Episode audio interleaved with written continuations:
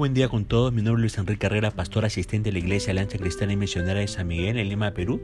Quisiéramos ver la reflexión del día de hoy, sábado 30 de abril de 2022. Hoy nos corresponde ver el último pasaje del libro de Job, el capítulo 42, y hemos querido titular este devocional Restaurado y Feliz. Al llegar a este punto vemos que Job se arrepintió. El verso 2 de este capítulo 42 va a decir, reconozco que tú todo lo puedes y que no hay plan que te sea irrealizable. ¿Es esa la clase de Dios que usted tiene? ¿Que puede hacer cualquier cosa?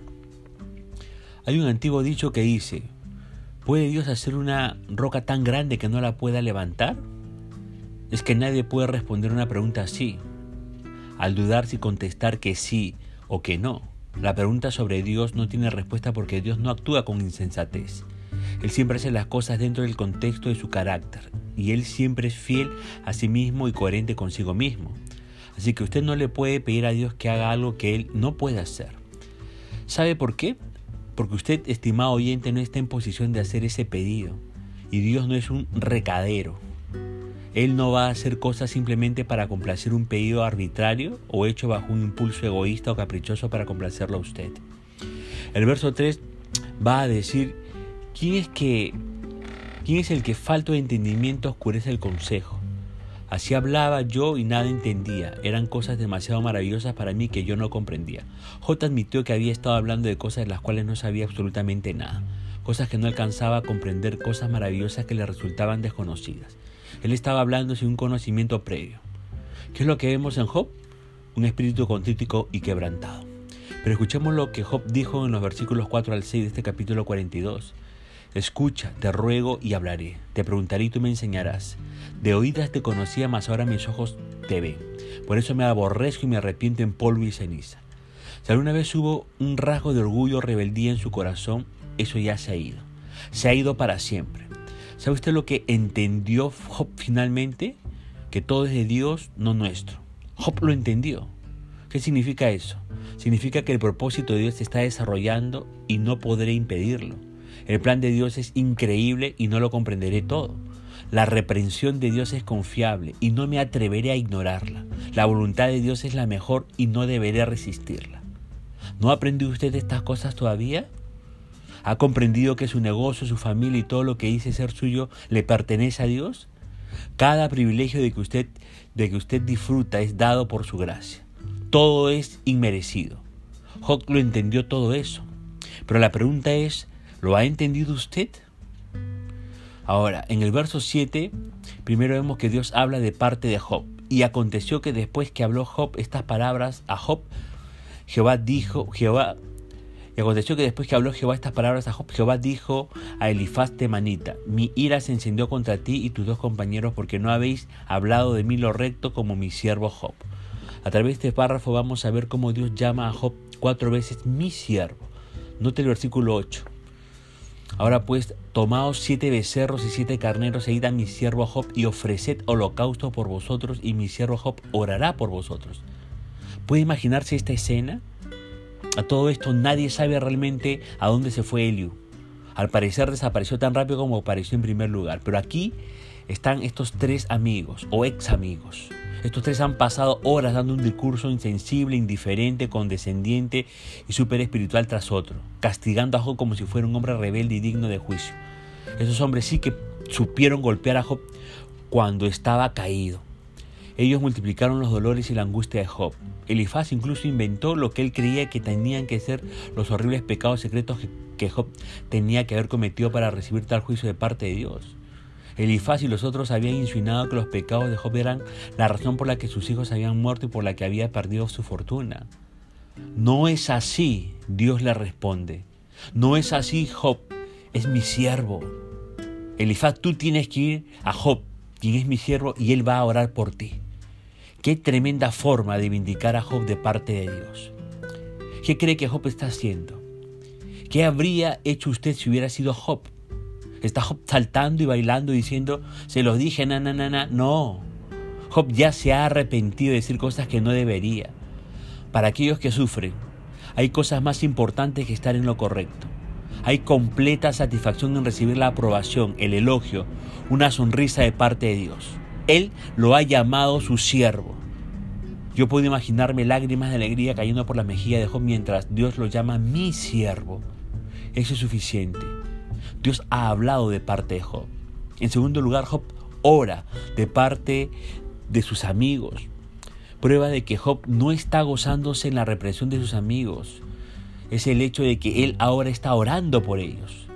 Note lo que dice eh, Job capítulo 42, verso 10. Y quitó Jehová la aflicción de Job cuando él hubo orado por sus amigos. A todo esto, no pase por alto lo que acaba de pasar. Job oró no por sí mismo y no por su propia restauración. Él oró por estos hombres quienes lo habían tratado mal. Él los había perdonado. Job estaba orando para que Dios demuestre su perdón y misericordia en sus vidas también.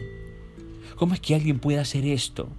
Job reconoció que él había difamado a Dios y que Dios lo había perdonado. Por eso, ahora él puede perdonar a aquellos que lo habían difamado a él. Nuestro problema en perdonar a otros es que hemos olvidado cuánto hemos sido perdonados. Un pecador realmente arrepentido está totalmente dispuesto a perdonar a otros pecadores. Leemos más adelante en Job 42, que el Señor aumentó al doble todas las cosas que habían sido de Job. Vamos a ver exactamente cómo fue lo que, que, que Dios lo hizo. En primer lugar, Dios restaura el círculo familiar de Job y aún lo aumenta. Nota el versículo 11. Y vinieron a él todos sus hermanos y todas sus hermanas y todos los que antes le habían conocido y comieron con él pan en su casa y se condolieron de él y le consolaron de todo aquel mal que Jehová había traído sobre él. Esto llega como una sorpresa. No sé usted, pero yo no sabía que Job tenía hermanos y hermanas. ¿Dónde estaban ellos cuando Job estaba sufriendo? Realmente no sabemos. Quizás su familia estuvo allí apoyando y manteniendo a su esposa. Francamente, creo que la familia de Job, tal como sus tres amigos, tenían miedo del juicio de Dios también. En otras palabras, si Job estaba siendo juzgado por Dios, entonces cualquier intento de ayudarle podría incurrir en un juicio similar de parte de Dios. Así que mantuvieron su distancia. Esto significa que para que esta familia se reuniera juntamente con los antiguos amigos de Job, con el nivel de comunión que se nos muestra aquí en el versículo 11, debió haber muchas disculpas de parte de la familia y amigos de Job y mucho perdón demostrado de parte de él hacia cada uno de ellos. Job, lo sentimos, no sabíamos qué hacer, perdón por no ayudarte, estábamos equivocados, no creíamos que, fueras, que fueran inocentes y nosotros, como todos los demás, creímos que estaban bajo el juicio de Dios. Deberíamos haber sido mejor. Nosotros sabíamos que ustedes amaban a Dios. Por favor, perdónennos. No. Y no los quiero ver nunca más. Job, si Job hubiera dicho eso, habríamos pensado, bien lo tienen bien merecido. Pero Job dice, sí, vamos, los perdono. Finalmente tengo apetito nuevamente. Vamos a comer juntos y hablar de todo lo que hemos aprendido. Los perdono a todos. ¡Wow! ¡Wow! No pasará mucho tiempo después de esto que Dina, que según la tradición judía era el nombre de la esposa de Job, va a venir y le va a decir, no vas a poder creerlo, pero estoy embarazada. Note Job 42.13, y tuvo siete hijos y tres hijas. Este es el número exacto de hijos que habían tenido antes. Pero un momento, ¿no había prometido Dios que iba a duplicar todo lo que Job tenía, incluido su familia? Dios de hecho duplicó el número de sus ovejas, camellos, bueyes y asnos, como dice el verso 2 de este capítulo 42. Sin embargo, Job solo recibe 10 hijos. ¿Sabe por qué?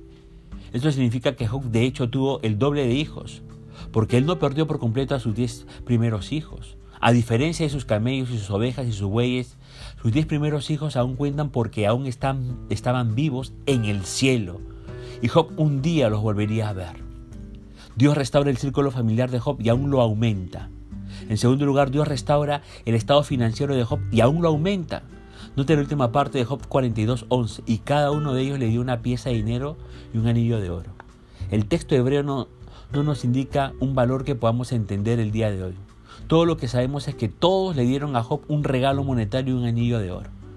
Una pintura clásica de este evento muestra a Job limpio y vestido en ropa fina, sentado bajo un árbol en una silla con una larga fila de personas listas para ofrecer disculpas y regalos. A todo esto, esta es la forma en que Dios restauró la fortuna de Job. Esta es la forma en la que Job pudo comprar ganado y recuperar su situación financiera. Sin embargo, no pase por alto el hecho de que este fue un proceso lento y tedioso. Dios no restauró en una tarde todo lo que Job había perdido en 39 segundos. La sanidad y la restauración de Job incluyó personas, una restauración en las relaciones que había perdido, lo cual Job ahora entiende en mayor profundidad que son más importantes que, simplemente la restauración de sus riquezas. Notó también que Job parece especialmente orgulloso de sus hijas. Sus nombres están registrados en Job capítulo 42, verso 14. Llamó el nombre de la primera Gemima, que significa paloma. El de la segunda, Cesia, que significa perfume. Y el de la tercera, Keren Apuk, que significa cuerno de pintura de ojos. ¿Cuerno de pintura de ojos? ¿Qué pasó, Job? ¿Por qué estás castigando a tu hija con ese nombre?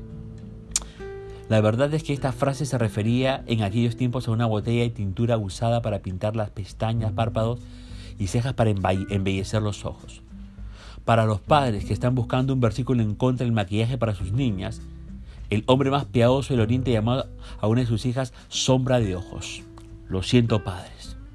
Job 42.15 nos dice, y no había mujeres tan hermosas como las hijas de Job en toda la tierra, y le dio su padre herencia entre sus hermanos. Continuemos leyendo versículos 16 y 17. Después de esto vivió Job 140 años y vio a sus hijos y a los hijos de sus hijos hasta su cuarta generación y murió Job viejo y lleno de días. Esta es la forma hebrea de decir murió satisfecho con una vida plena. Antes de terminar este capítulo y libro quiero compartir con ustedes cinco verdades valiosas que pueden sostenernos en momentos de dificultad. Veamos cuáles son. Primera verdad. Siempre que concluyamos que Dios no está presente, la verdad es que Él siempre está con nosotros. Dios dice en Hebreos 13:5, nunca te dejaré ni te desampararé. Job estaba convencido de que Dios estaba ausente, pero Dios estaba siempre con nosotros. Él no solo estaba o solo estará, Él está presente con nosotros. Segunda verdad, siempre que nos sintamos que no hay esperanza en la vida, sí la hay. Tengo planes para ti, dice el Señor. Dios dice, no porque lo merezcas, sino porque te lo he prometido y yo guardo mis promesas. Jeremías 29:11 parafraseado dice, he prometido darte un futuro y una esperanza. Cuando concluyamos que Dios no está presente, Él lo está. Cuando sintamos que en la vida no hay esperanza, sí la hay. Tercera verdad, siempre que el enemigo de nuestra alma nos susurre en el oído que Dios no se preocupa por nosotros, Él sí lo hace. El texto bíblico dice, echando toda vuestra ansiedad sobre Él porque Él tiene cuidado de vosotros. Literalmente, Dios continuamente, constantemente, sin parar, cuida y se preocupa por nuestras vidas, dice 1 Pedro 5.7. Cuarta verdad, siempre que creamos que Dios no ha oído nuestro llanto, Él lo ha hecho. Salmo 3.4 dice, con mi voz clamé a Jehová y Él me respondió de su monte santo. Salmo 121 dice, a Jehová clamé estando en angustia y Él me respondió. Quizás se pregunte, ¿pero qué hacer que los creyentes apartados? Jonás, quien se encontraba huyendo de la presencia de Dios, dijo allí en su libro Jonás 2.2, invoqué mi angustia a Jehová y él me oyó. Desde el seno del Seol clamé y mi voz oíste.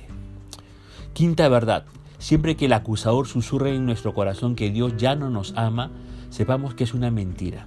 La verdad es que Él nos ama por siempre por lo cual estoy seguro de que ni la muerte, ni la vida, ni ángel, ni principado, ni potestad, ni lo presente, ni lo porvenir, ni lo alto, ni lo profundo, ni ninguna otra cosa creada nos podrá separar del amor de Dios que es en Cristo Jesús, Señor nuestro. Romanos 8, 38, 39.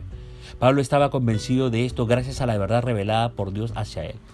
Pedro escribió en 1 Pedro 5, 10, 11, Mas el Dios de toda gracia que nos llamó a su gloria eterna en Jesucristo, después que hayáis padecido un poco de tiempo, Él mismo perfeccione, afirme, fortalezca y establezca. A Él sea gloria y el imperio por los siglos de los siglos.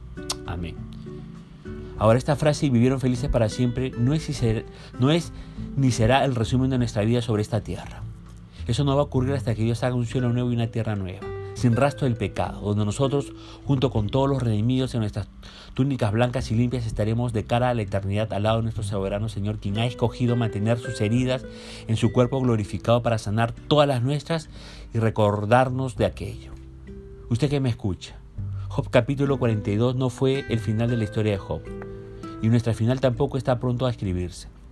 Esto es para todos los que seguimos a Cristo, ya que tendremos un final que no podemos imaginarnos. Va a ser mejor que el final de los cuentos de hadas, porque va a ser real. El príncipe de paz un día vendrá. Va a haber un palacio y un trono y un reino, en donde las calles serán hechas de oro. Nuestro príncipe va a hacer todo perfecto y luego nosotros viviremos felices para siempre. Así que no solo en, aquella, en aquel entonces, sino que también ahora mismo digamos, a Él sea la gloria por los siglos de los siglos. Amén. punto final para este devocional y para este libro de Job. Quiero desearles que la bendición del Señor Jesucristo sea sobre su propia vida y también quiero compartirles algo a ustedes que son oyentes. Estoy tomándome un tiempo de vacaciones de 45 días porque voy a descansar y también tengo una actividad importante, ya me caso y tengo que concentrarme en ello. Dios mediante estaré reactivándome en poder compartir devocionales pasada la quincena del mes de junio. Ahora sí me despido de ustedes, que la gracia y bendición del Señor Jesucristo sea sobre su propia vida. Conmigo será hasta una nueva oportunidad. Que el Señor le bendiga.